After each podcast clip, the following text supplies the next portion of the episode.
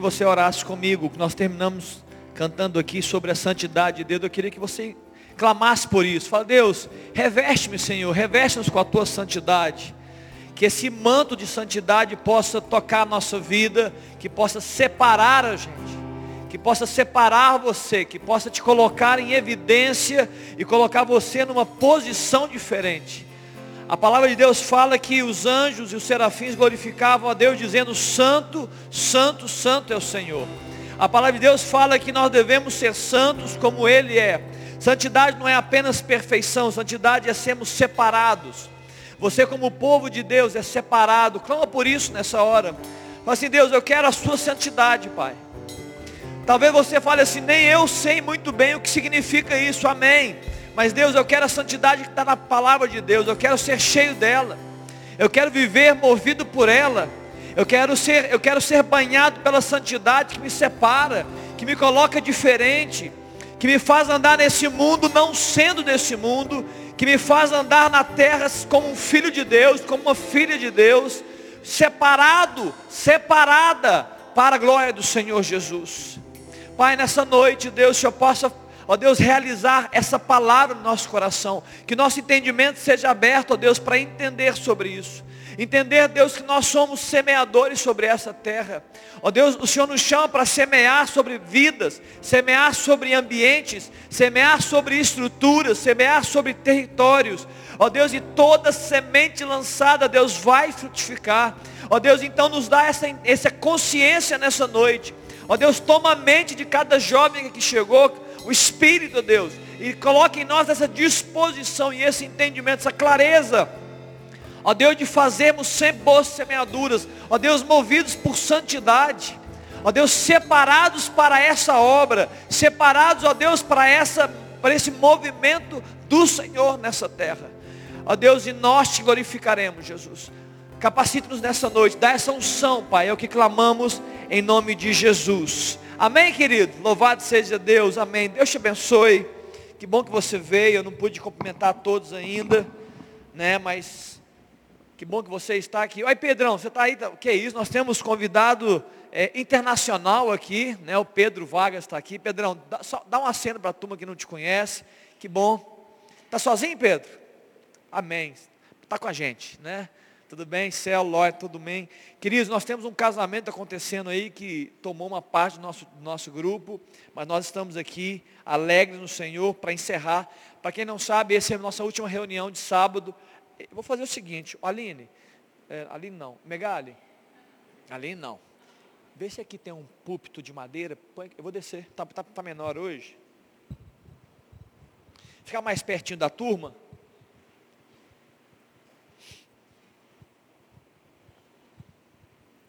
Posso ficar aqui, Léo? Atrapalho muito? Não. Eu vou ficar mais do lado de cá, Núcia. Se você quiser vir para o lado de cá, aí, aí eu fico mais para cá, aí o Léo foca, né, Léo? Bacana.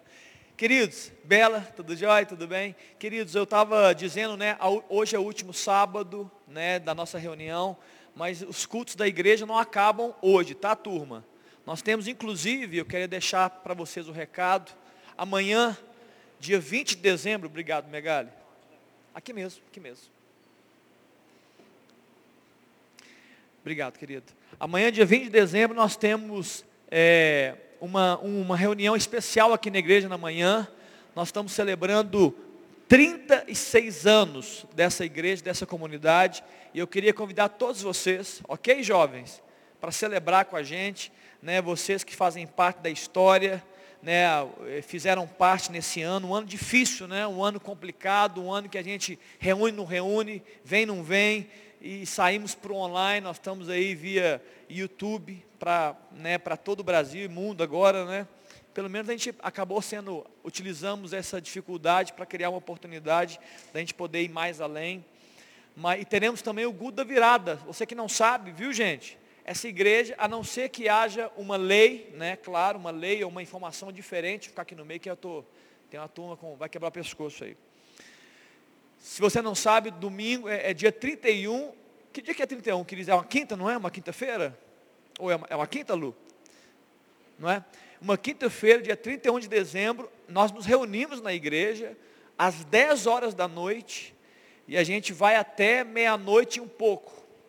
E a ideia é que a gente possa celebrar Jesus, né, sendo gratos a Deus é, é, pelo ano de 2020. E a gente já entra né, na, na virada e está orando de joelhos diante do Senhor, declarando né, a nossa alegria de sermos servos dele, clamando por esse ano de 2021.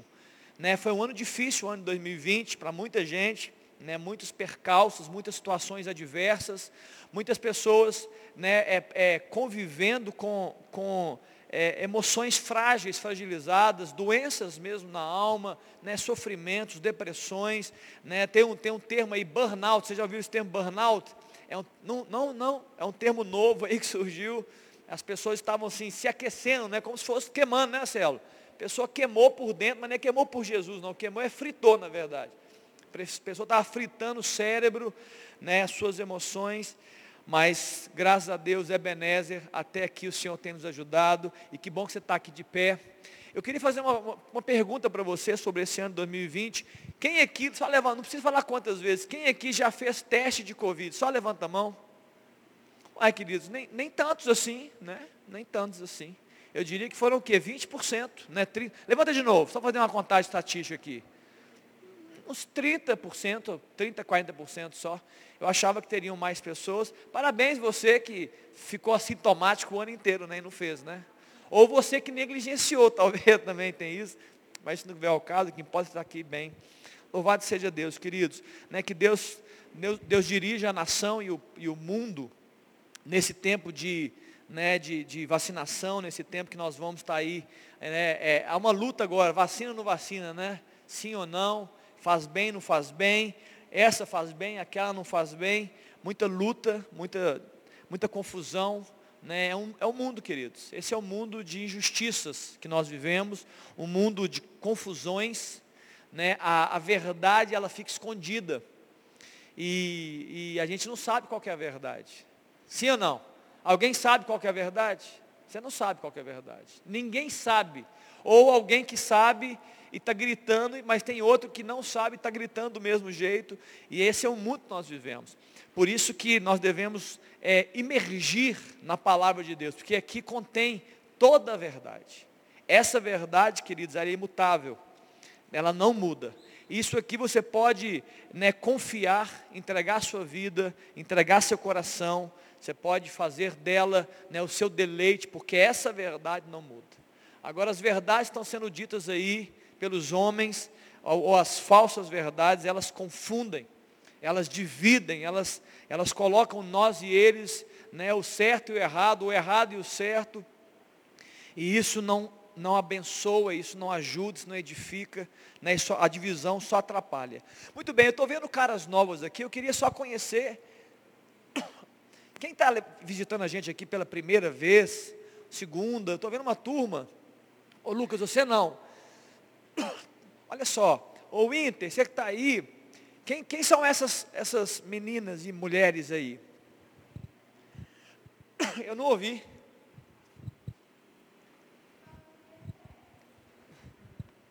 Essa é a Suelen? Desculpa, é a máscara, gente. Ah, você, não é, é Suelen não, você só conhece ela. Eu entendi Suelen. Desculpa. Quem que é? Quem é você, querida? Bárbara, muito bem, Bárbara, seja bem-vinda, Deus te abençoe, né? E essa turma daqui? Pode começar. Júnia, Nicole e a Júlia. Você é a Junia com N e ela é a Nicole e a Júlia Vitória. Muito bem-vindas. Qual é a idade de vocês, Nicole e Júlia? 17, Júlia. 16 e a Bárbara 19. Excelente. Boa idade, Bela? Perfeita idade, viu, Júnior? Para estar no nosso meio. É, nós estamos hoje meio diferentes, nós temos um. Hoje não aconteceu, né? Mas nós temos uma reunião às seis da tarde do Under 18, é a turma abaixo 18. Então, a Nicole e a Júlia poderiam participar. É, é, uma reunião que acontece em paralelo, não em paralelo, né? Ela começa antes, depois a gente se reúne aqui é uma turma grande, mas hoje nós não tivemos porque tem um casamento ocorrendo, né? E fora as pessoas já estão se preparando para as viagens natalinas, né? Mas que bom que vocês vierem. Também você, viu, Bárbara? 19, estamos aqui. Tem células, tá? Tem, tem grupos que se reúnem na semana, né? Esse ano muito online, né? Infelizmente, mas também reunimos presencialmente. Eu tenho certeza que vocês, se quiserem participar, sejam muito bem-vindas, tá bom? Muito bem. Eu quero falar nessa noite, aproveitando esse tema de fim de ano. Né? Quem aqui está pensando no ano que vem? Alguém já começou a pensar sobre o ano que vem? Levanta a mão aí. Já pensou mesmo? Como é que vai ser? O que, que eu vou fazer? Se eu vou conseguir formar? Se eu vou voltar para o colégio? Se eu, vou, se eu vou conseguir arrumar um namorado? Se eu vou casar? Vocês estão pensando sobre isso? Não? Não, João? O que, que está pensando? Namorada está pensando? Sério, João? Muito bem. Aqui outra coisa importante. Está pensando, Luísa? Você está pensando? Ô Marcos, que brincadeira que é essa, Marcos? Para Luísa arrumar um namorado, Luísa? Qual é a sua idade, Luísa? 19, é uma boa idade. A idade da Bárbara, eu acho que é uma idade razoável. O que, que você acha, Júnia? Como mãe, é uma boa idade, Júnia? É uma boa idade, 19, para começar a namorar, assim, arrumar o marido, não? Não é, é para começar, não, é para arrumar um e para sempre, né, né Luiz? Não é, não é para ficar brincando aí. Ô, gente, estou procurando minha mensagem aqui, está difícil de achar a mensagem, achei. Mas, queridos, eu, eu sei que cada um tem a sua forma de ver a vida, né? E a, a palavra de Deus nos ensina também para a gente poder contar os nossos dias, né? Eu falei sobre isso no sábado passado, quem não estava, a gente foi para o MPC, tivemos um grupo lá e eu falei um pouco sobre isso, mas eu quero agora dar andamento à palavra que eu dei sábado passado, que eu falei sobre um pouco sobre né, a gente ter sabedoria para é, ver a vida, né, a, a lente que Deus nos dá, ou que nós mesmos nos damos para poder interpretar a história que nós temos vivido e que Deus possa nos ajudar a sempre ter uma lente correta, para que a gente possa ter boas perspectivas da vida e tomar as decisões corretas. Se você interpretar errado a sua vida e a circunstância, você possivelmente vai reagir errado à circunstância. E se você reagir errado à circunstância, você vai colher um fruto de uma reação errada. Então é muito importante a gente ser sábio, ser bons observadores, né, bons analíticos e nós que somos cristãos temos uma sensibilidade à voz de Deus que nos fala, né, a respeito da vida. Eu oro muito sobre isso, eu acho que você deveria orar também, eu, eu aconselho que Deus te dê, assim como eu oro para a minha vida, Deus me dê os olhos dele. Deus, eu quero ver a situação como o Senhor vê. Você acredita que isso seria bom para nós? Não. Deus, eu quero ver como o Senhor vê. Eu preciso interpretar os cenários como o Senhor interpreta. Porque dessa forma eu serei sábio. E eu vou reagir corretamente. Eu já disse aqui na igreja, acho que mais alguns né, talvez não sabiam disso. Quando a Aline, né, ela, ela teve a notícia de câncer de mama, minha esposa, para quem não sabe, minha esposa tem tem três anos, Aline? Tem uns três anos. A primeira, a primeira informação é dura e ela, ela gera o luto, né? O choro e a, a, negação, né? Não, não, não, não, não, isso não deve ser. Deve estar errado, faz outro exame. Esse é o primeiro momento né, de tristeza, de choro, isso é muito normal, isso faz parte do processo. Mas em algum momento eu tive, né, depois do choro, das primeiras lágrimas que caíram, né, do consolo da minha esposa, da Aline, eu cheguei e eu comecei a orar a Deus essa oração. Eu falei, Deus, esse é um cenário hostil, é um cenário terrível, é um cenário de doença, é uma enfermidade mortal. O câncer é uma enfermidade mortal. E eu lembro que eu orei ao Senhor, falei, Deus, por que, que nós estamos vivendo isso? Né? Orei para o meu pai, orei para o meu Senhor e falei, Deus, eh, eu preciso ver as suas, essa foi a minha oração, é exatamente essa. Eu preciso ver as suas pegadas nessa história, nesse contexto que nós estamos vivendo. Porque se eu tiver a certeza que o Senhor está né, no meio dessa história de horrores, eu estarei em paz. Entenderam? Essa foi a minha oração. Falei, Deus, eu quero ver as suas pegadas. Porque se o Senhor não estiver, eu preciso saber o que fazer. Mas o Senhor estando, eu tenho certeza que eu vou vencer essa situação. E Deus começou, a Aline sabe disso, nós começamos a conversar sobre isso, e Deus começou a falar comigo de tudo, né? Desde antes, um, um, um, assalto que aconteceu, uma perda do celular da Aline, que gerou uma, uma situação, depois da nossa ida no médico, a primeira palavra que o médico disse para nós, né, foram pegadas. Eu entendi que Deus estava dentro da história. Né? A, a, a do médico que ele chegou para nós na, na segunda-feira, domingo ela ficou sabendo, na segunda-feira, é, é, é, domingo ela ficou sabendo ah, é, pelo, pelo site, né, querida? Ela leu. E na segunda-feira o médico já chega, eu, tava, eu, tava, eu não tinha feito essa oração ainda. E o médico fala assim, olha, calma Aline, se Deus olhasse para você, é, é, se, se Deus olhasse para todas as pessoas como olhou para você, ninguém morreria de câncer porque era um câncer muito inicial, né? era um câncer que estava começando. E eu falei, meu Deus. E aí, naquela hora, eu estava só ouvindo, e depois desse dia, lá para terça ou quarta-feira, eu orando ao Senhor, Deus começou a mostrar para mim muitas coisas. Né? É como se os céus se abrem, e você começa a ver com outros olhos. E aí você reage à situação de uma outra forma. Está claro, irmãos? Está todo mundo acompanhando aqui? Que Deus nos dê esse olhar de Deus. Muito bem, abra sua Bíblia comigo, Léo, a gente consegue juntos, Léo, Gálatas capítulo 6, é, verso 6, Gálatas capítulo 6, eu quero começar lendo né, esse texto.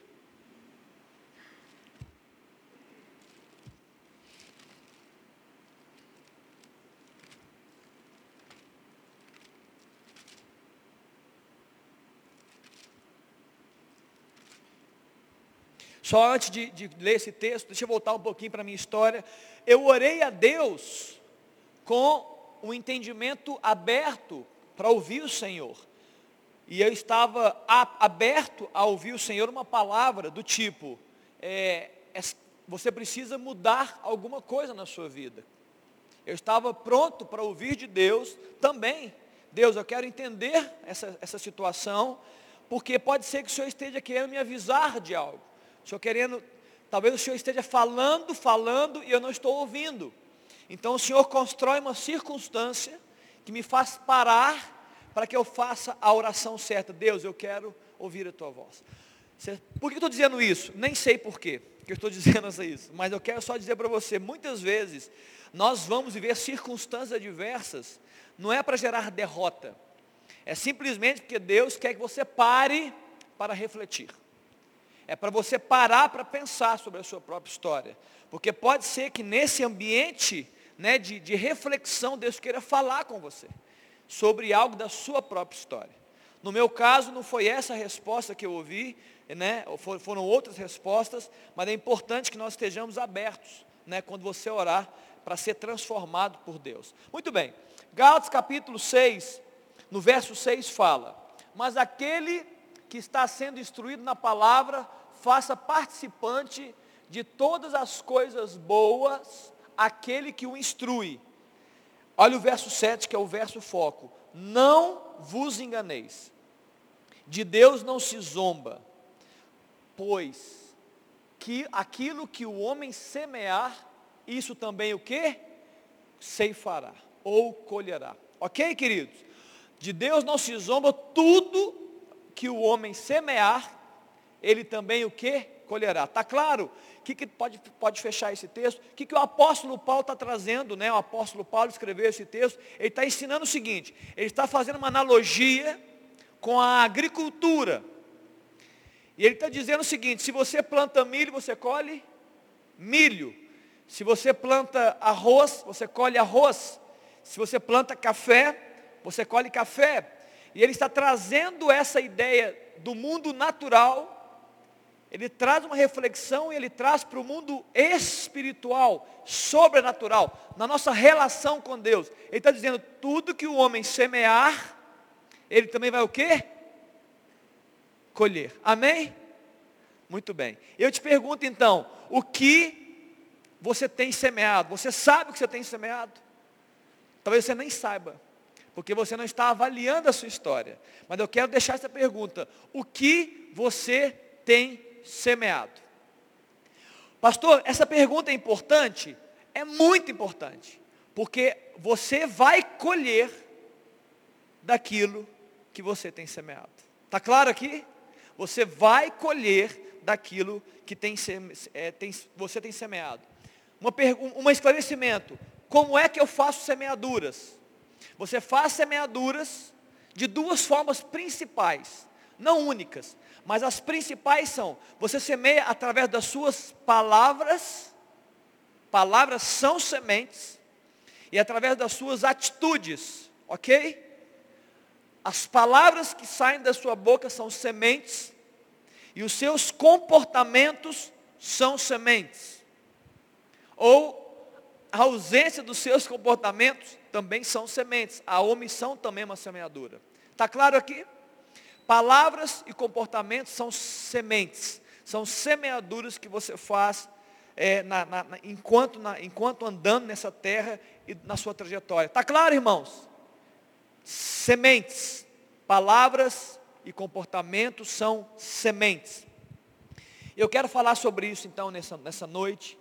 Eu queria que a gente pudesse trabalhar a palavra e alguns textos bíblicos sobre semeaduras que você faz. Porque se você aprender a fazer boas semeaduras, você vai ter boas colheitas. Se você aprender a, a, a, interpretar os tempos e a natureza, e eu estou falando de coisas naturais e espirituais, e você aprender e fazer as semeaduras certas, você vai fazer boas colheitas. E eu quero extrapolar, não pense só a igreja, não é só esse ambiente. Pense na sua escola, na sua faculdade, na sua casa, no seu trabalho, né, nas suas amizades. Você está sempre semeando. E, e o que é pior, estão sempre semeando em você também. E você pode estar se alimentando de sementes ruins, que vão gerar colheitas ruins para dentro de você. Está claro, queridos? Essa é uma palavra para adultos. Então eu estou trazendo essa, essa última mensagem no grupo de jovens, uma palavra de adultos, uma palavra de pessoas maduras, pessoas que vão refletir sobre a própria história. Por que eu estou dizendo isso? Porque há quem diga que o jovem não reflete, sim ou não? Não é isso que dizem, Marcos, de vocês? Que o jovem não pensa. O jovem não pensa o dia de amanhã, o jovem é imediatista, o jovem não reflete, o jovem ele é muito, ele é muito hábito em, em fazer as coisas, mas ele não tem é, é, a capacidade de pensar o após, ou seja, ele é inconsequente. Então eu quero trazer maturidade nessa noite. Pode ser, Isaac? Maturidade. Né? Esse manto de maturidade para que todos nós aqui, né? e quem estiver nos ouvindo na, na, nas redes sociais e vai ver depois, que a gente possa ser maduro, sabe? Ou seja, aprender a avaliar a nossa vida e fazer boas semeaduras. Tá joia? Muito bem. Eu quero falar primeiro de uma experiência que aconteceu com o rei Davi. Davi foi ungido rei em 1 Samuel capítulo 16. Não precisa abrir essa Bíblia, né? Não precisa abrir também não, Léo. Ele foi ungido rei, mas ele não ele foi ungido rei, mas ele não foi estabelecido como rei. Foi só uma unção que ele recebeu do profeta Samuel. Isso ele era, ele era um adolescente, possivelmente na idade de algum, mais novo do que alguns de vocês. Mas olha que interessante, ele não era o rei, mas em um episódio e também em outros, ele começou a agir diferentemente de um adolescente. Ele começou a semear no povo de Jerusalém, no povo de Israel, como se fosse uma liderança. Ele tinha sido ungido rei, mas ele não tinha sido posicionado como rei. Ok? Ele não estava estabelecido. E aconteceu um grande confronto que é entre Davi e Golias, você conhece a história. E a palavra de Deus fala que Davi nem era para ir para a guerra, porque ele não tinha idade né, os seus três irmãos mais velhos foram para a guerra, mas o pai dele, Jessé, fala, Davi, vai lá na guerra, vai lá no arraial, e, e leva mantimento para os seus irmãos, leva mantimento para o capitão, para os chefes, né, os, os capitães de guerra, e também o seguinte, eu quero saber notícias dos seus irmãos, eu quero ouvir notícias dos seus filhos, dos, dos meus filhos. E Davi vai até aquele local. E quando ele chega naquele local para cumprir e obedecer o que o pai tinha falado, ele vê Golias, um gigante, que estava afrontando os exércitos do, do Deus vivo. E dizendo, quem tem coragem de vir até mim? Vamos lutar aqui mano a mano. Não vai ser exército contra exército, é um contra um. E ele percebe um, um arraial medroso, cheio de medo. Aqueles que tinham sido convocados para a guerra não queriam lutar, todos medrosos, acovardados. E ele chega ali e ele toma, ele se posiciona. Ele nem precisava estar ali, mas ele se posiciona como alguém de referência. Era um adolescente, falou, mas quem é esse homem? Nós não podemos aceitar isso. Alguém tem que ir contra ele. Só que não havia ninguém que estava se dispondo. Então falou, então eu vou. Eu vou contra esse gigante chamado Golias. E olha que interessante, a circunstância era desfavorável e ele ainda recebeu três níveis de oposição. A família dele, o irmão dele, os irmãos dele chegaram e falaram: O que está fazendo aqui, Davi? Ah, e ainda zombam dele. Já sei, Davi, você está aqui é por causa da guerra, da pere... você quer ver morte, você quer ver sangue acontecendo. Os irmãos estavam interferindo e tentando se opor né, àquele ambiente, mas eles, eles ficam firmes, ele não foge. Ele vai até o rei Saul, ele fala, olha, se ninguém quer, eu vou me posicionar. Eu vou até esse gigante. E ele vai, e a Bíblia fala que Saul recebe. E Saul chega para ele, um segundo nível de oposição, e fala assim, ó, Saul, o rei, gente, o rei, você não vai dar conta, Davi. Porque você é jovem, você é, é, é bonitinho. Dizem que Davi era bonitinho, cabelo ruivo. E ele, ele, é, ele, é, ele, é, ele é um guerreiro desde a sua idade. E Davi fala assim, mas você não está entendendo, é, rei, é, rei Saul. Eu também sei lutar, olha, ele conta as histórias. Eu já venci um leão, já venci um urso. Eu, eu, eu vou sim, Deus tem sido comigo. Então ele continua semeando no ambiente e ele continuou declarando as melhores palavras naquele ambiente, mesmo sem precisar fazer aquilo. E ele chega então, Saul, loucura, né, queridos? O rei Saul permite que Davi vá até o Golias, e quando ele chega de frente do gigante, mais uma oposição. O gigante fala assim, ri, o gigante zomba. O gigante chega para ele, ele estava com, um, é, com uma funda, né, e com pedrinhas, e Golias vê aquilo, não viu espada, Golias não viu um guerreiro, Golias viu um jovem, um adolescente que não tinha nem é, armadura, e ele chega e fala assim, mas eu sou por acaso um cão para vocês virem contra mim com paus e pedras, e ele zomba, e Davi, se, e Davi chega e continua, e persevera e continua semeando, ele fala assim, Golias, você vem contra mim com espada, com lança e escudo, mas eu vou contra ti em nome do Senhor dos exércitos, o Deus de Israel vai entregar você nas minhas mãos essa noite. Então Davi, queridos, ele não precisava estar ali, ele não precisava se posicionar, ele não precisava fazer o que fez, mas de alguma forma ele decidiu, ele se posicionou e ele, ele gerou uma semente e ele colocou, sem ser um rei, ele agiu naquele ambiente como se fosse um rei como se fosse uma referência, como se fosse uma liderança. Ele se posicionou. Você já viu aquela história de que, é, com certeza você já ouviu isso, é, é, isso não tem nada a ver comigo? Já ouviu isso? Não, isso não tem nada a ver comigo. Davi ignorou essa frase. Entendeu, Lucas? Ele ignorou. Ele não permitiu que ele fosse um, um, um apenas um passageiro da história apenas um, um, alguém que estava é, vendo o que estava acontecendo. Ele falou, não, se ninguém vai fazer nada, então eu vou fazer alguma coisa. Então ali ele se posiciona mesmo sem estar estabelecido. Ok? Ele se posiciona no ambiente mesmo sem estar estabelecido. Você vai entender daqui a pouco por que, eu vou falar sobre isso. Ele se posiciona no ambiente mesmo sem ter o cargo. Ah, mas eu não, eu, eu não sou o presidente da empresa. Ah, eu não sou o gerente do ambiente. Ah, não, isso aqui não sou eu que faço. Muito bem, queridos. Muito bem. Você vai continuar na sua vida, né? E você não vai fazer muitas vezes a diferença que você poderia fazer se você se posicionasse no ambiente, mesmo se você não estivesse estabelecido. Por quê? Você deve semear. Está claro, queridos? Você precisa semear no ambiente que você quer prosperar. Você precisa semear no ambiente que você quer colher.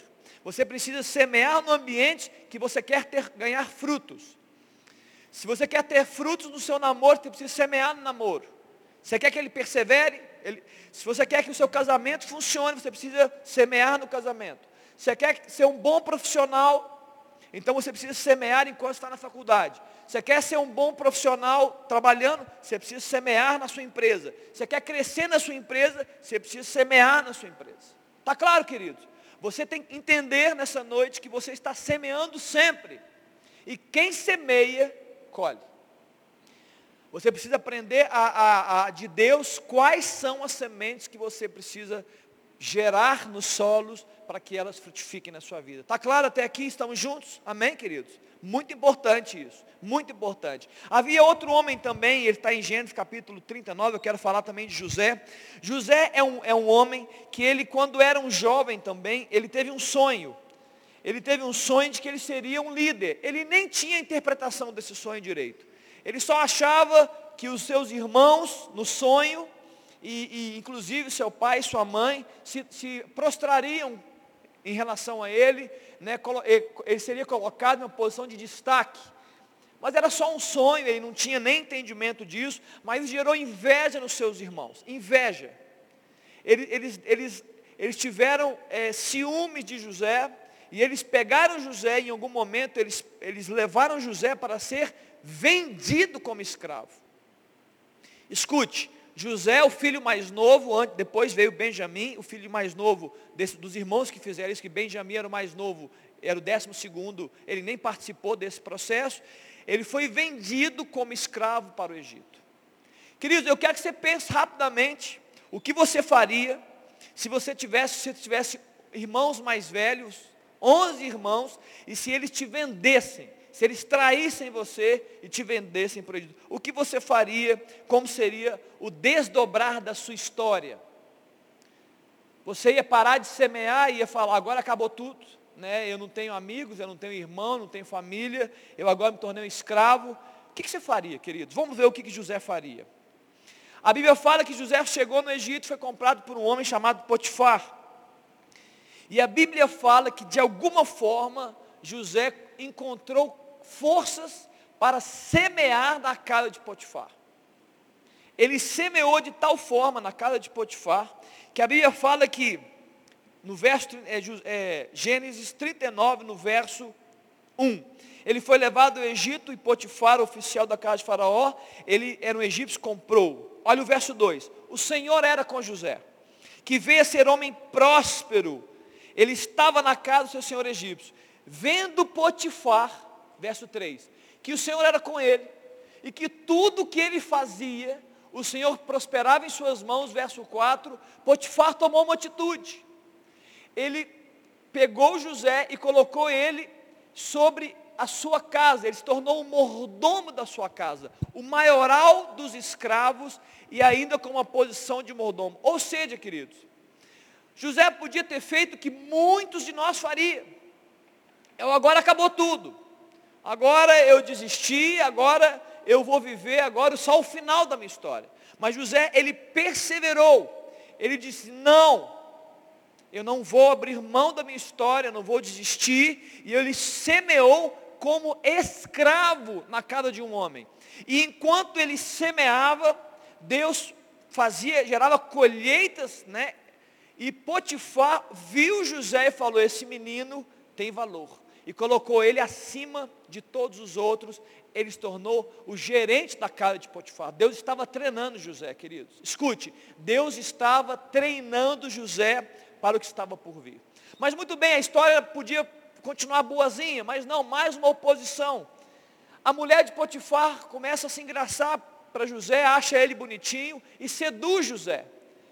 E como José nega e José foge, ela fica constrangida, ela fica envergonhada e ela não consegue sustentar né, essa vergonha. Ela fala para o seu marido: Olha, ele tentou me abusar de mim, ele tentou vir até mim, me estuprar ou alguma coisa desse tipo. E Potifar, tendo que ouvir a sua mãe, a sua esposa, José era só um escravo, prende, lança José para o presídio. Queridos, pensa bem. Você tinha acabado de ser, claro, foram anos depois. Você já foi é, vendido como escravo pelos seus irmãos. Você começa a prosperar, você começa a melhorar de vida, está semeando, e agora vem uma outra posição, você vai preso agora. O que, que você faria? Hein? O que, que você faria? Agora, não, agora acabou. Agora eu acho que Deus abriu mão de mim. Agora acabou tudo. Se Deus estivesse comigo, eu não estaria vivendo isso. Não é assim que a gente pensa? Se Deus estivesse comigo, eu não estaria vivendo isso. Pois bem, José não pensou assim. José pensou diferente. José continuou semeando em meio à sua prisão. Ele continuou semeando. Ele, ele tinha uma capacidade de interpretar os cenários de uma forma especial e divina, e ele continuou semeando mesmo preso. Olha o que a palavra de Deus diz no, cap, no capítulo 41. A Bíblia fala que ele, ele é preso, e logo depois que ele é preso, ele, ele, ele começa a, a, a ter uma atitude dentro da prisão diferente do padrão, diferente do natural, diferente do que todos poderiam fazer. O que acontece com ele? O carcereiro, no verso 21. O carcereiro olha para ele e diz: O Senhor, o Senhor era com José, ele foi benigno e deu a ele, gerou a ele um coração misericordioso do carcereiro, deu a ele mercê perante o carcereiro.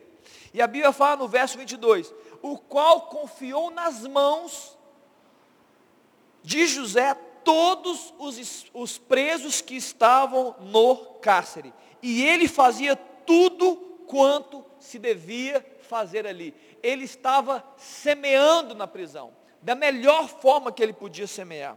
E a Bíblia fala que nenhum cuidado tinha o carcereiro de todas as coisas que estavam nas mãos de José. Ou seja, José fazia com excelência o que estava nas mãos. Preso, ele já não era mais o filho do papai, ele já não era mais o, o mordomo de Potifar, ele era um prisioneiro, mas ele estava semeando tão bem que a Bíblia fala que, e com tanta excelência, que ele se tornou o maior dos presos. Ele se tornou o, o preso que cuidava de presos. Está entendendo, queridos, o nível de semeadura que aconteceu na vida de José? Muito bem. E a história conta que ele interpreta dois sonhos de dois presos que andaram ali perto dele, um era o copeiro, o outro era o padeiro. Um deles morreu e o outro foi viver aos pés de Faraó, o copeiro. E a Bíblia fala que em algum momento, eu estou sendo rápido na história, em algum momento a palavra de Deus fala que Faraó teve um sonho. Dois anos depois que José interpretou o sonho do copeiro, Faraó teve um sonho. Ele podia ter falado, agora acabou, eu fui esquecido. Tem dois anos que eu estou aqui semeando e nada, Deus. E eu não vou frutificar, não, mas ele estava frutificando. E a Bíblia fala que Faraó procura, né, é, é, é ele fala, eu, tive um sonho, e esse sonho eu não sei nem dizer o que está acontecendo. E a Bíblia fala que é, ninguém pôde nem apenas revelar como interpretar o sonho. E ele chega e ele vai e chama o José, olha, tem alguém na prisão que pode te ajudar. E ele chama o José. José interpreta o sonho e de forma clara ele fala, virão sete dias de muita fartura. E depois virão sete dias de muita escassez. E José, o preso, não José, o filho ou o gerente, o José, o prisioneiro, ele fala: Faraó, eu tenho um conselho para te dar. Um conselho para te dar. Você deve então agora escolher um homem, um gerente, alguém que vai cuidar das suas coisas, alguém que vai produzir nesses sete anos e vai guardar para que possa sustentar todo o seu reino nos próximos sete anos de escassez. Está claro aqui, todo mundo junto? E aí chega o farol e fala assim, olha, gostei, muito obrigado, viu José? Daqui a pouco a gente conversa. E ele chama os seus conselheiros e depois chama de novo José e fala assim, olha, disse Faraó aos seus oficiais, acharíamos porventura homem como este, em que há o Espírito de Deus? José não deixou a sua luz apagar, está claro, queridos? E ele continuou semeando, mesmo em terra difícil, em terra estranha. Ele continuou tendo comportamentos excelentes. E isso gerou é, prosperidade e frutificação na vida dele. faraó chama o José e fala, José, você vai ser o gerente. Já pensou nisso, queridos? Ele não era nem egípcio. José era um judeu, era um homem de um outro povo, um povo pequeno, menor. O Egito era o império da época. Mas alguma coisa gerou no coração de Faraó, nos olhares de Faraó, e falou: Esse homem é capaz de gerenciar a minha casa. O que, que é isso, queridos, na vida de José? Colheita colheita.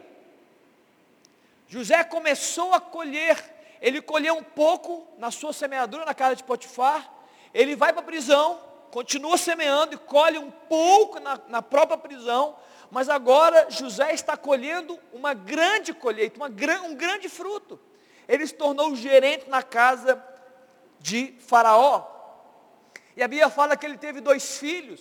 E nesses dois filhos ele coloca o nome de Manassés e Efraim. Manassés tem a ver com esquecimento. E Efraim com, com é, dar frutos. Então esse texto está dizendo que ele, ele nominou os próprios filhos, dizendo, olha, Deus me fez esquecer do que eu passei. E Deus me fez próspero na terra estranha, que era o nome Efraim. Escute, jovem, Deus, importante que eu vou dizer para você gravar na sua cabeça, por isso estou falando de semeadura. Deus quer nos fazer prósperos aos olhos de Deus, onde Ele nos colocar. Está claro, queridos? Antes de você interpretar de forma errada a palavra prosperidade, porque agora tem é, final de ano, né, Núcia? É, é, como é que é? Felicidades, ano próspero, como é? Boas festas e um próspero ano novo. Muitas vezes as pessoas têm a interpretação, Próspero ano novo, chama dinheiro. Não é assim que a gente funciona? Próspero ano novo, sei lá, é saúde.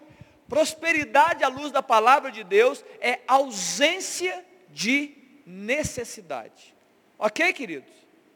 Prosperidade à luz da palavra de Deus é ausência. Você já acordou assim, sem necessidade? Já acordou um dia? Ah, meu Deus, eu não tenho necessidade. Então você acordou com um coração próspero. Porque a palavra de Deus fala que Deus prosperava José na casa de Potifar como escravo e na prisão. Como é que prosperidade pode ser dinheiro? Como é que prosperidade pode ser uma posição ou um título? Prosperidade é a ausência de necessidade, é a presença de Deus que manifesta alegria de viver. Eu estou bem, você tem muito ou pouco? Não importa, eu estou feliz com o que eu tenho. Isso é prosperidade. Ah, eu, eu, eu, não, eu não tenho o melhor emprego. Mas como você se sente? Eu estou em paz, porque Deus é comigo. Isso é prosperidade. E talvez o seu chefe, ou o chefe do chefe do seu chefe, que ganha dez vezes mais, muitas vezes mais, é um homem feliz, não é próspero. Está claro prosperidade aqui, queridos? Voltando ao assunto, escute, Deus quer te fazer próspero, porque Deus quer fazer prosperar os seus filhos e filhas. Então, se Ele quer te fazer próspero, entenda, se Ele quer te fazer frutificar, então o que, que cabe a nós, irmãos? O que cabe a nós? Se Deus quer nos fazer frutificar, o que cabe a nós? Começa com C e termina com mear. Semear, exatamente. Vocês estão atentos à mensagem. O que cabe a nós, queridos, é semeadura. Se você entende tem entendimento claro que Deus quer nos prosperar e fazer frutificar, o que cabe a nós? Semear, porque a Bíblia fala que Deus dá semente ao que semeia, Deus vai dar semente para a nossa vida. Deus quer produzir sementes para nós. Então, olha que interessante. Qual é a oração? A oração é: Deus, porque eu nasci na família que eu nasci, porque eu estou vivenciando essas e aquelas experiências, porque eu vivo esses sofrimentos, essas alegrias, essas tristezas, por que, eu estou vivendo escassez, por que, eu vivo fartura, por que, que eu estou vivendo? O que, que o Senhor quer com isso tudo? Porque José, queridos, é especial esse texto que depois ele encontra os seus irmãos, os seus irmãos vão até ele pedir ajuda. Estavam passando fome os irmãos, os irmãos, ele recebe os irmãos, e em algum momento ele se revela, a história é longa, não vou contar ela aqui, e ele fala assim: Ei irmãos, não foram vocês que me enviaram para cá. Olha a capacidade de José de, de, de ler os cenários. Queridos, eu e você dizendo, não, não, foram os irmãos. Os irmãos que venderam José para o Egito. Não, não, ele, José, estava livre. Ele falou, não foram vocês que me enviaram para cá. Foi Deus que me enviou para cá se você quiser depois ler esse texto, está em Gênesis 45, que ele fala assim, olha, eu vou ler porque aí está na Bíblia, né? Deus me enviou, Gênesis 45, 7. Põe para nós, Léo, que aí é bom que a turma leia e acompanhe. Olha que interessante, palavra de José para os seus irmãos. Deus me enviou diante de vós para conservar a vossa sucessão na terra e para vos preservar a vida por um grande livramento. Assim, não fostes vós que me enviaste para cá. Olha a capacidade de José de ler os cenários. Irmãos, não foram vocês que me enviaram, foi Deus que me enviou para ser próspero nessa terra e para cuidar de vocês. Que me pôs por pai de Faraó, o senhor de toda a sua casa e como governador em toda a terra do Egito. Eu já perguntei isso num dia que eu preguei sobre esse texto. A minha pergunta é: se eu colocasse o fim da história, da sua história aqui, um, um cenário lindo, ok? Eu vou, eu vou, utilizar o mesmo cenário é, de, de, de, José, mas para o Brasil. Pode ser, Luiz, para o Brasil, porque nós estamos no Brasil. É, é, é, claro que você fala assim, eu nem quero ser isso, mas eu vou dizer só para você poder entender a analogia, é, analogia. O final da sua história é ser é, é, eu vou dar três exemplos que aí você se encaixa onde você quiser. É ser um, um presidente da nação brasileira, ou um ministro da nação brasileira, ou um presidente de uma grande empresa, né? um, um, um cargo top. Ok? Tá legal esses três? Eu vou te dar, eu vou te dar esse cenário. Então abriu, desvendou o seu futuro e você vai ser essas três coisas. Beleza? Está desvendado o futuro. Agora, olha a questão. Você estaria disposto a ser, a ser traído pelos seus irmãos para viver essa história? Você estaria disposto a ser vendido como escravo e ser um trabalhador braçal na casa de uma pessoa? Você estaria disposto, dentro desse cenário, a ser preso? A ser, a, ser, é, é, a ser não, não vou dizer julgado, que ele já foi, a ser acusado de um estuprador, estuprador ou um abusador? Você estaria disposto a viver essa, essa loucura? Difícil, né? Hein? Querida, a Bíblia fala que nós não entendemos, né, muitas vezes, os planos e os projetos de Deus. Mas o que a Bíblia nos ensina é que nós devemos ser semeadores. Você precisa entender, Deus, por que, que eu vivo o que eu vivo, por que, que eu sou o que eu sou, por que, que eu estou no ambiente que eu estou, por que, que eu não tenho as vitórias que eu gostaria de ter, ou por que, que eu, ou por que, que as coisas não acontecem exatamente do meu tempo. Queridos, quando, quando, quando você entender que essa é uma ótima oração, que essas são ótimas perguntas para você buscar de Deus, você entendendo de Deus, você vai começar a reagir totalmente diferente a sua história. Você vai pegar tudo que te fazem e você, isso não vai bloquear a sua capacidade de continuar semeando. Você vai continuar semeando e, em Deus até que você colha. Está claro aqui, queridos? Eclesiastes capítulo 11, no verso 6 diz, uma palavra de sabedoria, semeia pela manhã a tua semente. À tarde não repouses, porque não sabes qual frutificará ou prosperará se esta ou se aquela ou se ambas igualmente serão boas. O que, que esse, é, é, é Salomão na sua sabedoria dizendo? Seja um semeador em todo o tempo. E claro, de boas sementes. Então eu queria abrir aqui um pouco, né? Como é que é semear boas sementes? Eu falei no começo que semear boas sementes tem a ver com palavras e comportamentos, amém, queridos? Semear hoje para nós são palavras ditas e, e comportamentos. E agora eu quero abrir uma reflexão para você. Quais palavras você tem dito a seu respeito e na, nos ambientes que você convive? Quais são as palavras que você está liberando da sua boca? Quais são as palavras? Você, você é um abençoador do seu ambiente? Você é um crítico? Você critica? Você desqualifica? É, as palavras são palavras que vão certamente gerar frutos ou elas são palavras nulas, que não fazem efeito algum. São só falácias. Quais são as palavras que você tem dito a seu respeito e as áreas que você atua? As palavras que você diz a respeito dos seus pais, mães, a respeito dos seus amigos, amigas, da sua escola, da faculdade, do trabalho. Quais palavras você tem dito? Porque são semeaduras, querido. São sementes. Palavras são sementes. E agora, além disso, quais são os seus comportamentos? Você é muito passivo. Você, a, a guerra está acontecendo e a sua pergunta é: quem é que vai guerrear, hein? Tem ninguém que vai se posicionar aqui não? Ou você é proativo? Fala, não, eu estou aqui para fazer a mudança. Eu quero, eu sou um abençoador desse ambiente. As coisas vão acontecer. Eu estou aqui. Eu posso ser escravo na casa de alguém, mas eu serei o melhor escravo dessa casa. Eu posso estar preso, mas eu serei o melhor preso que essa prisão já viu. Está claro que eu estou tá entendendo a analogia? Está entendendo a analogia que eu estou falando? Como é que você está exercendo os seus comportamentos? Está deixando a vida te levar ou você está sendo protagonista da sua história? Está claro? Protagonista no que tange a ser um bom semeador. Alguém que semeia boas sementes. Alguém que se posiciona mesmo sem estar estabelecido. Deixa eu abrir aqui alguns exemplos. Eu lembro de um dia, eu, eu fui um profissional de empresa, hoje eu trabalho na minha empresa, mas eu trabalhei em outra empresa. E eu lembro um dia, essa era a minha, era a minha forma de ver as coisas. Eu, não, eu nunca falei mal da minha empresa. E eu já ouvi, eu já andei por vários ambientes. Quer dizer, devo ter falado algumas vezes, uma ou outra, mas em 19 anos foi muito pouco, certamente.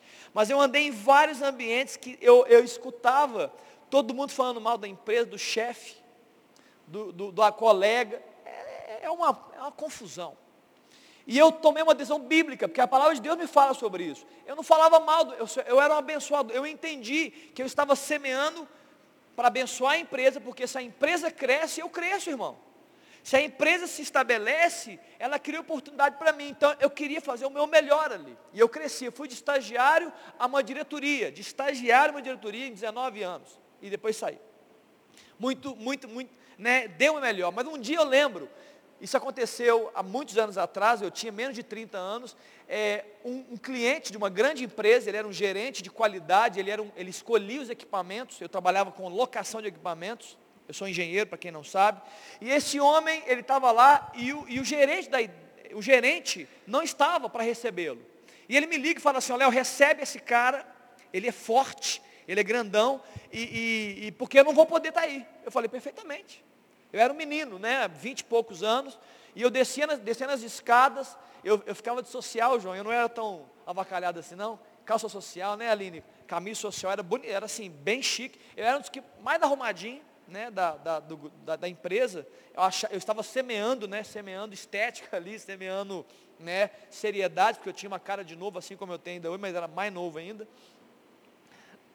mas daí eu cheguei, descendo as escadas, eu tomei, eu recebi aquele homem, e acabou a reunião, não importa. Depois de alguns anos, nós estávamos numa feira, e ele chega para o dono da empresa, não, não o gerente, não o diretor, o dono da minha empresa e fala assim, olha, a primeira vez que eu vi o Léo, eu já estava numa posição maior, ele falou assim, a primeira vez que eu vi o Léo, achei que ele era o filho do dono. Porque ele tinha o mesmo nome do filho, meu nome era Léo, eu tinha um filho do dono. E a postura dele, o comportamento dele, me fizeram achar, eu estou conversando com o filho do dono. Está claro o que eu estou dizendo aqui, queridos? semeadura. Você é um semeador onde você está. E você vai colher. E eu sei que muitas das posturas positivas que eu tive na minha empresa me fizeram colher grandes frutos na minha própria empresa. E eu quero te ajudar a fazer isso. Na sua escola, queridos, quais, quais são, né, que, que, que imagem você tem gerado? Que semeadura você tem feito né, na sua escola? Na sua faculdade? Ah, eu sou, um, eu sou só mais um passageiro. Eu vou, né, eu vou passar aqui, Léo, ninguém vai me ver. É isso que você quer? É dessa forma que você quer ser visto? Então é assim que vão te ver. Não, eu quero, eu quero semear naquele ambiente. Eu quero semear, é, é eu quero semear Jesus naquele ambiente. Eu quero abençoar aquela história. Eu quero declarar palavras. Eu lembro de um dia eu estava na Fundação Dom Cabral, era uma pós-graduação que eu estava fazendo. Eu tinha uns 24 anos, a Sara não tinha nascido ainda, então eu era casado com a Aline sem a Sara. A Aline estava grávida. E aí eu lembro que tinha uma professora chamada é, Sônia Diegues, tem muitos anos, tá gente? 2004. E ela estava lá e, e os, eu era mais velho, os jovens da sala, eu não gosto da professora, ela é chata, é, ela não fala o que tinha que falar, e fizeram abaixo assinado, queridos. Eu achei isso tão sem noção. Abaixo assinado, vão tirar a professora. E ela tinha acabado de escrever um livro sobre os motores VEG, uma, um, um, um estudo de caso super bacana, e ela estava contando o estudo de casa, ela estava tão cheia daquela, daquele livro, que ela realmente, ela, ela nem sempre falava de organizações, que era a matéria dela. Ela contava os exemplos dos diretores, dos donos, como é que foi fundar uma empresa, como é que foi construir um império. E eu estava bebendo daquilo, me alimentando, estou preocupado com organização, estou para aprender. E a turma chega e fala, eu lembro que foi todo mundo assinando, assinando, assinando, assinando, assinando, assinando, chegou na mim. Tinha uns 16 nomes. Eu olhei para a folhinha e falei, o que, que é isso, gente? Abaixa assinado para tirar a funciona. Vocês estão loucos? Perderam a noção? vamos fazer um abaixo assinado para tirar uma professora, uma mulher de quase 60 anos, acabou de escrever um livro. Não, mas que ela não está falando a matéria. Não importa o que ela está falando, eu estou aprendendo todos os dias. Entendeu? Quando eu, eu barrei aquele abaixo assinado, eu, eu falei, não vou transmitir. Devolve aí. Eu falei, não, depois de conversa. Caiu abaixo assinado, caiu. Morreram. Porque tá, a multidão né, chega, todo mundo, assina aí, tá, assina, assina. Eu falei, não vou assinar, eu acho que está fazendo uma loucura aqui dentro. Aí as pessoas começaram a ouvir, tá, acho que acabou. A grande pergunta é, você está vivendo como uma multidão, ou você está sendo diferente, né, aonde você está? Vamos falar sobre, sobre filhos e pais, como é que eu semeio? Quem aqui gostaria de ser um bom pai? Levanta a mão, eu quero ser um bom pai. Bacana. Quem gostaria de ser uma boa mãe? Mãe, muito bem. Como é que você semeia hoje para ser uma boa mãe e um bom pai? Como é que você semeia? Alguém sabe responder? Como é que você semeia hoje para você colher em Deus ser um bom pai e uma mãe? Como é que você semeia? O que, que você acha? Responde, eu quero ver se você tem maturidade. Como é que você hoje semeia hoje para ser um bom, é, semeia hoje é, uma semente hoje que vai, te, vai florescer quando você for um, um pai e uma mãe, para que você seja um bom pai e uma boa mãe? Pois não. Oi, Bruno. O que, que ele falou? Isso, Bruno. Está vendo? Isso. Aprenda a ter as respostas certas. A palavra de Deus honra o teu pai e tua mãe. Você quer ser uma boa mãe e um bom pai? Semeie na vida dos seus pais. Sejam bons filhos. Aí você vai dizer assim, Léo, mas você não sabe como é que é minha mãe. Eu sei de tudo, querido. Eu também tive mãe. Você não sabe como é que é meu pai. Queridos, você não sabe o que é ter irmão que te vende como, como escravo. Você não sabe o que é ser escravo na casa de Potifar. José podia dizer isso tudo para a gente. Você não sabe o que é ser prisioneiro. Eu tá bom. A questão é, a pergunta é, as circunstâncias vão, vão, vão impedir você de ser uma boa um bom semeador ou não vão? As circunstâncias da vida não podem te impedir de ser um bom semeador, não podem. Você é semeador. E se você não semeia, querido, boas sementes, Deus não te dá mais sementes para semear. Então você tem que ser um bom filho, filho. Se você é o filho, quer ser um bom pai, seja um bom filho. Honra seu pai, honra sua mãe. É, semeie sobre os seus pais, que quando você for pai, certamente os seus filhos vão semear também honra com relação à sua vida. Né, é, há um ditado que diz, quem, quem, quem semeia vento, colhe tempestade. Ou seja, as coisas vão aumentando é, numa proporção muito grande. Então, hoje eu disse semear. Como é que eu semeio no meu casamento? Como é que eu vou semear no meu casamento? Você semeia no namoro. Namoro é um ótimo lugar para semear no casamento. Conhecer a pessoa de verdade, avaliar, é, é, honrar a pessoa, aprender a respeitar de. Não, eu só vou respeitar quando eu casar. Não, respeite a mulher agora. Respeite o homem agora. Aprendam a lidar, a ouvir, tenham bons ouvidos. Tudo que você semeia no namoro, você está construindo coisas já para o seu casamento. Tem muitos namoros que não aprenderam a semear. E com um ano de casamento, o, namoro, o casamento terminou. Mas como assim? Existe isso, gente. Inclusive dentro da igreja, o que é mais triste ainda. Tem, tem disso. Em algum momento eles se perderam e esqueceram de semear. Você quer continuar tendo um bom casamento? Um dia vocês vão se casar, a maioria de vocês. Você precisa semear no casamento para colher futuramente boas, bons frutos. Você semeia, como é que você vai colher bons frutos depois de 10 anos de casado? A semeadura é no primeiro ano de casamento, no segundo ano de casamento e assim por, e assim por diante. Você precisa, queridos, entender é, essa, essa dinâmica de Deus de semeadura e colheita. Olha que interessante o que está é, na palavra de Deus em Efésios capítulo 6. Efésios capítulo 6, no verso 5, fala sobre é, uma atitude de servo como foi, por exemplo, José né, na casa de Potifar, como foi, por exemplo, José na, na prisão. Efésios capítulo 6, verso 5 fala, quanto a vós outros servos, obedecei vosso Senhor segundo a carne, os senhores né, materiais, as pessoas, com temor e tremor, na sinceridade do vosso coração, como a Cristo. Sirvam pessoas como se você estivesse é, servindo a Jesus, não servindo à vista, como para agradar a Tipo assim, aquela história. É, não fazendo bem feito só porque estão te vendo. Ó, agora o chefe passou. então eu estou trabalhando direitinho. Agora o chefe foi embora, então agora eu estou relaxado. Está dizendo isso? Não, façam bem feito, como se fosse para o Senhor, com sinceridade de coração. E dizendo o seguinte, não, como a, a, a, é, não para agradar a homens, mas como servos de Cristo, fazendo de coração a vontade de Deus, servindo de boa vontade, como o Senhor, e não como a homens, certos de que cada um, se fizer alguma coisa boa, o quê? Receberá isso outra vez do Senhor. Esse texto está dizendo que você deve semear na sua empresa. Semeie. Olha, se você fizer boa semeadura na sua empresa, se você agir na sua empresa como sendo ao Senhor, Ele, Ele Deus, estará preocupado em recompensar você. Está claro, queridos? Eu só usei esse texto para dizer, isso engloba tudo na nossa vida. Você deve fazer, talvez você fale assim, olha, pastor, mas eu tenho dificuldade de me relacionar com pessoas, o chefe, na empresa, na faculdade. Eu entendo tudo isso.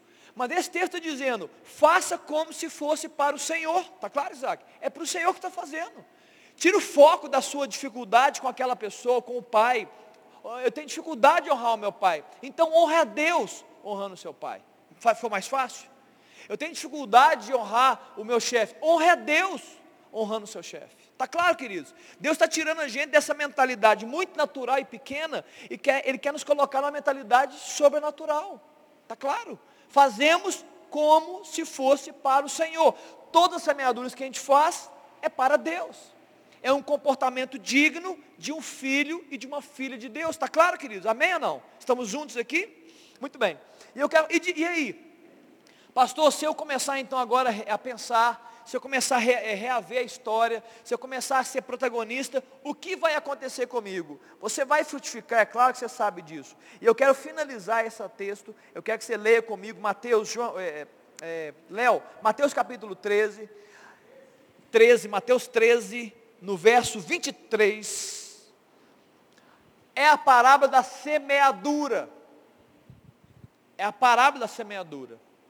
A Bíblia fala que, que Deus né, semeou é, na, terra, a semente caiu em, em, solo duro, depois caiu em solo cheio de pedregulhos, depois caiu em solo cheio de, né, de espinhos. E olha o verso 23. Mas o que foi semeado em boa terra é o que ouve a palavra e a compreende. Deus está semeando na nossa vida. Amém, querido? Escute Deus semeia na minha vida, na sua vida. Então, a primeira coisa que você precisa entender, pastor, eu não tenho sementes. É mentira, você tem sementes. Porque Deus, na sua graça, Ele derrama sementes sobre nós. Está claro? O quando, mas o que, que eu faço com a semente? O que a Bíblia está dizendo é, quando eu pego o que Deus me dá, eu entendo, né? Primeira coisa, se eu não entender, se eu buscar outras coisas, eu perco a semente. Está dizendo isso. Eu pego a semente, e eu recebo essa palavra, essa instrução de Deus, eu compreendo, eu vou pegar isso que Deus me deu e eu vou reagir à terra, reagir ao mundo, mediante a semente que Deus me deu. Então eu pego a semente, a instrução, a palavra, a unção, a graça, o amor, a alegria, o que Deus deu, o fruto de Deus. Você pega aquilo e você vaza aquilo no mundo. Quando você faz isso, você ressemeia você ressemeia o que Deus semeou no seu coração, você está semeando novamente, a Bíblia fala que você vai frutificar. E como é que frutifica, queridos? Eu quero antes de ler, você já, você já foi numa plantação, pensa no milharal, milharal, é um exemplo muito típico, muito simples. Você planta um milho, um milhozinho, um, um grão, e você joga na terra um grão de milho. E você rega, e você aduba, mas você já semeou. Você está só cuidando da semeadura, protegendo a semente. Você sabe que depois nasce um caule, uma raiz, uma pequena árvore, e aquela árvore gera espigas, e as espigas vão sendo cheias de quê? De muitos grãos de milhos. Sim ou não? E o que está dizendo então, a, a, o entendimento natural das coisas, é que um grão é capaz de gerar vários grãos. Estamos juntos nisso aqui? O que Deus está dizendo na palavra dele é que aquele que semear boas sementes vai colher a 30, 60 e 100 por um. Está dizendo que a, a, a, colheita que nós tivermos sempre será, mai, sempre será maior do que a semeadura que fazemos. Está claro aqui? Quando você fala, eu vou semear no ambiente que eu estou. Eu vou semear com palavras e atitudes. O que eu posso dizer, segundo a palavra de Deus, é que a semeadura que você faz, ela é infinitamente menor do que a colheita que você pode ter. Está claro, queridos? Você saiu daqui incentivado a semear, sim ou não? Está claro? Você vai repensar a sua vida agora. Você vai aproveitar esse final de ano e o ano que esse início de janeiro. Você vai pensar, Deus, que semeadura eu tenho gerado na minha casa. E escute, grave o que eu estou dizendo. Seja sábio. Você precisa aprender a fazer boas semeaduras nos locais que você quer prosperar. Amém, queridos? Isso que é importante. Onde você quer prosperar? Pastor, eu não sei onde. Vai orar ao Senhor. Vai orar a Deus. Deus, o que, que o Senhor quer de mim? Quais são os teus sonhos para mim? É aqui, então você vai prosperar, você vai semear boas sementes, porque você vai prosperar. No local que você quer prosperar, aprenda a fazer boa. Não espere que as coisas caem dos céus, literalmente falando. Seja um semeador, ok? Espere pelos tempos de Deus. Aguarde a manifestação de Deus, porque o fruto virá, queridos. De Deus não se zomba. Tudo que o homem semear, isso ele também vai o quê? colher. Então ele diz o seguinte: aprenda a fazer boas semeaduras. A, a, continuação do texto. Porque quem faz boas semeaduras vai gerar boas colheitas. Amém? Estamos juntos aqui? Queria orar sobre esse assunto. Eu queria que a gente pudesse finalizar. Queridos, estamos terminando um ano de muita dificuldade. Um ano que talvez você chegou e falou assim: oh, não, pastor, eu não consegui nem semear o que eu queria semear porque, sei lá, eu fui colocar, eu fui pego de surpresa, eu tinha sonhos para o ano 2020, tinha projetos e tudo parou, nem consegui estudar direito eu consegui. Alguém aqui teve dificuldade para estudar? Todos nós, todos nós tivemos. Quer dizer, eu não estudo não, mas eu também teria, né, Cielo? Se eu tivesse, eu também teria, né? Nós todos teríamos, teríamos nos. Dificuldade para estudar, dificuldade para semear no colégio. Você não conviveu com quase ninguém. Muitas vezes a gente diminuiu o nível de convivência. Poxa, eu queria, eu tinha sonhos, eu queria pregar o evangelho para aquela pessoa, eu queria poder conviver com aquele outro, eu queria poder namorar com aquela menina, mas nem encontro com ela mais. Não conseguiu semear nada, não conseguiu. Estou fora do processo.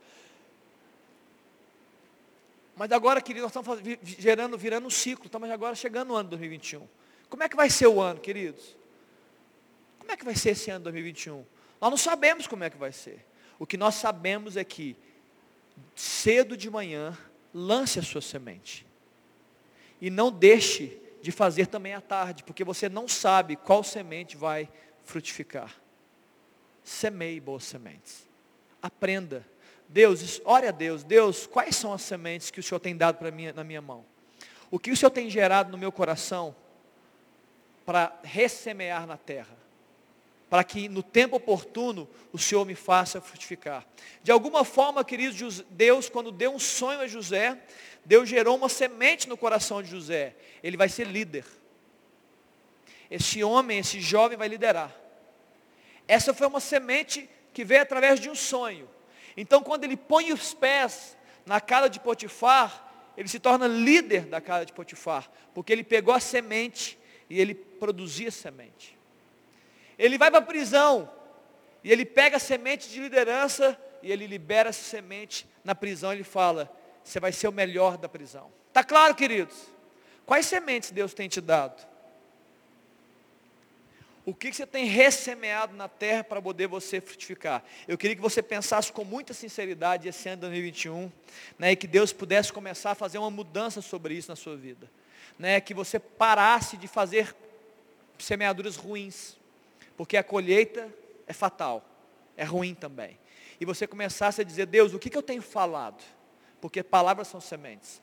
Qual tem sido o meu comportamento? Eu sou uma pessoa hostil, eu sou uma pessoa desobediente, uma pessoa que desonra. As minhas palavras são só de crítica, só de, reclama, de murmuração.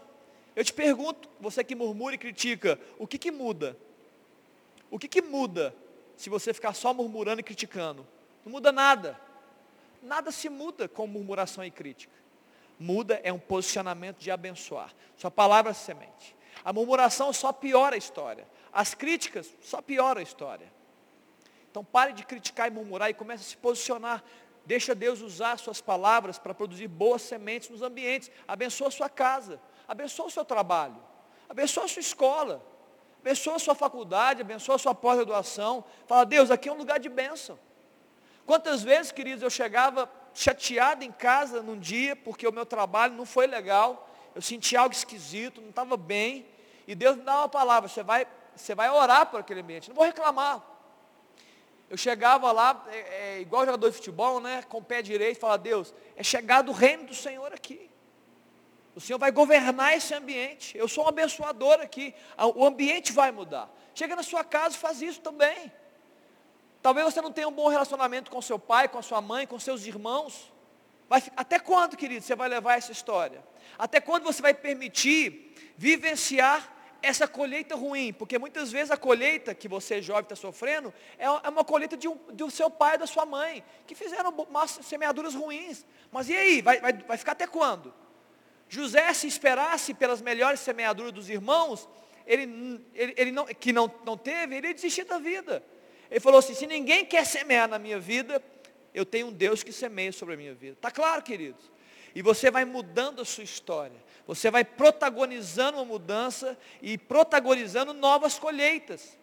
Talvez você disse, Léo, mas eu duvido que eu possa colher isso. Aí não duvide de nada, irmão. Semeia. Deixa que Deus decida. Qual que vai ser a colheita que vai ter? Semeia. Semeia na sua casa, semeia na sua família, semeia no seu trabalho. Semeia, irmão boas palavras, bons comportamentos, boas atitudes, não ande conforme a multidão. A multidão é burra e normalmente ela faz coisa errada. Normalmente. Reavalie o tempo todo. Por que eu faço o que eu faço? Reavalie, queridos. Por que eu, eu penso o que eu penso? Por que eu digo o que eu digo? Repense. Vai até a palavra de Deus. Deus, me traz, traz luz. Se o que eu estou pensando, dizendo e me comportando tem bênção, se é uma boa semente. Porque, queridos, de fato, em algum momento nós vamos escolher. Amém? Vamos orar. Eu queria que você ficasse de pé é, e vamos terminar. Eu quero orar por você. Que Deus nos dê essa capacidade, essa unção, para que a gente possa produzir boas sementes. E amanhã, querido, só para encerrar, primeiro, né, deixa eu dar uma. É, é, Deus abençoe a sua família, né, a sua casa é, que você possa ter boas festas, boas reuniões. Eu sei que até está tudo difícil esse ano. Tem, a minha casa, por exemplo, a reunião vai ser menor, porque eu tinha uma família de 40 pessoas se reuniam, os meus avós têm mais de 90 anos, essa reunião não vai acontecer né? Mas que Deus abençoe as reuniões que você vai ter, que você possa fazer boas semeaduras lá na, na sua família, né? Possa ver bons tempos ali, né? Esse tempo de Natal, né? Uma entrada abençoada em 2021, que Deus possa fazer você prosperar, amém, querido? 2021, prosperar em 2021, segundo, de acordo com a prosperidade de Deus, seja uma bênção na sua vida. E, e que uma coisa importante amanhã, como eu falei, amanhã tem, uma, tem um culto né, de, de 36 anos e eu vou trazer uma palavra aqui amanhã. Então quero convidar todos vocês, nós vamos celebrar, né, agradecer a Deus pelos 36 anos e orar pela igreja, para que Deus possa gerar, né, semear amanhã, para que Deus nos gere uma igreja abençoadora, forte, né, cada dia mais linda e com pessoas ainda mais abençoadoras e semeadoras. Amém? Vamos orar, ora comigo, né, coloque seu coração diante de Deus né? Vai dizendo palavras, Deus, no seu espírito, né? Deus, eu quero ser bom, eu quero ser um bom semeador. Né? Jesus, eu quero, eu quero ser uma boa semeadora. Eu quero, Deus, ter entendimento, né? Eu quero ter revelação. Eu quero, eu quero interpretar corretamente os cenários que o Senhor tem me colocado. Eu quero interpretar para reagir e enquanto eu reajo, eu semeio boas sementes. Né? Vai orando, Senhor, entra nesse espírito, né? se conecta com essa palavra, clama a Deus aí nesse dia, 19 de dezembro. É um dia de oração, é um dia de clamor a Deus. Deus, eu quero entregar o ano, entregar os meus próximos passos. Né? É possível que o Espírito Santo possa falar com você, né? enquanto eu pregava, sobre coisas que você tem feito. É muito provável que na sua mente vieram vários cenários, vieram várias imagens do seu trabalho, da sua escola, da sua família, e possivelmente essas imagens que vieram são imagens que você deve orar. Possivelmente Deus está dizendo, olha, é neste ambiente que eu quero que você mude, que eu quero que você semeie diferente. É nesse ambiente que você está sofrendo, que é um ambiente que eu quero que você semeie no meu coração. Quem semeia Deus, quem semeia os homens é, é, buscando semear a Deus, vai receber recompensa. Pai, em nome de Jesus, nós louvamos o Senhor nessa noite. Ó Pai, a tua palavra é tão simples, mas ela é tão poderosa. Ó Deus, é isso. É isso que nós precisamos entender, Pai. Nos dá esse entendimento, abra nossa mente. Que possamos, ó Deus, entender, ó Pai, que nós somos semeadores. Todos nós que estamos aqui, somos semeadores. Nas áreas, nos locais e nos ambientes que o Senhor nos plantou. Jesus nos concede, Deus, nos concede essa graça e esse favor de sermos, ó Deus, bons semeadores boas semeadoras, para que Deus, o fruto que é tão precioso e tão, ó Deus, grandioso, um fruto que frutifica 30 por um, um fruto que pode frutificar 60 e a 100 por um, ó Deus, um fruto que é muito maior do que a semeadura, possa nos alcançar. Ó Deus, que assim como, ó Deus, o Senhor produziu na vida de José enquanto ele semeava, o Senhor Deus fez ele esquecer, ó Deus, do passado hostil e gerou nele, Deus, prosperidade na terra, ó Deus, naquela terra do Egito. Ó Deus, que seja assim conosco. Ó Deus, se muitas vezes, ó Deus, situações do passado têm gerado, ó Deus, é, oposição ao nosso coração, tem nos fragilizado para sermos bons semeadores, arranca isso de nós, Deus.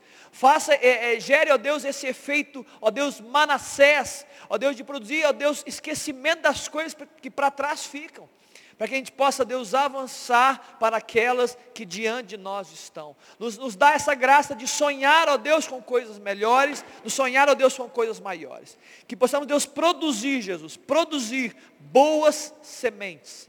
Nos capacita, Deus, nos coloca nas nossas mãos, ó Deus, espiritualmente falando, nos nossos lábios, ó Deus, palavras são sementes, ó Deus, e nossos comportamentos, ó Deus, semeaduras, onde quer que o Senhor nos plantou. Se vivemos na casa que vivemos, ó Deus, que sejamos bons semeadores. Ó Deus, se estudamos no colégio que estudamos, que sejamos, ó Deus, bons semeadores. Ó Deus, que estamos, ó Deus, trabalhando no lugar que o Senhor nos colocou, que sejamos ali, Deus, bons semeadores. Nos, abri, nos dessa unção, Deus, de ver, ó Deus, com os teus olhos, de ó, compreender, ó Deus, o que nós estamos vivendo e reagirmos, ó Deus, diante do Senhor e para a glória do Senhor. Abençoa, Deus, teu povo, é a minha oração em nome de Jesus. Amém, querido? Queridos?